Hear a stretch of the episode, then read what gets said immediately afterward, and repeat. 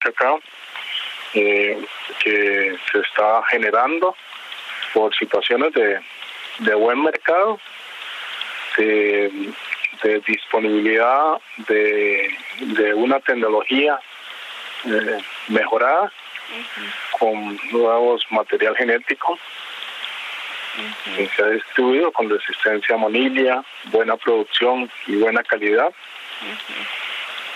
Y, eh, y, ah, ah, y la, la, la, posibilidad o, el interés de, productores y organizaciones de productores de, involucrarse en, en rehabilitar el cacao viejo, renovarlo con estos materiales y también eh, sembrar áreas nuevas.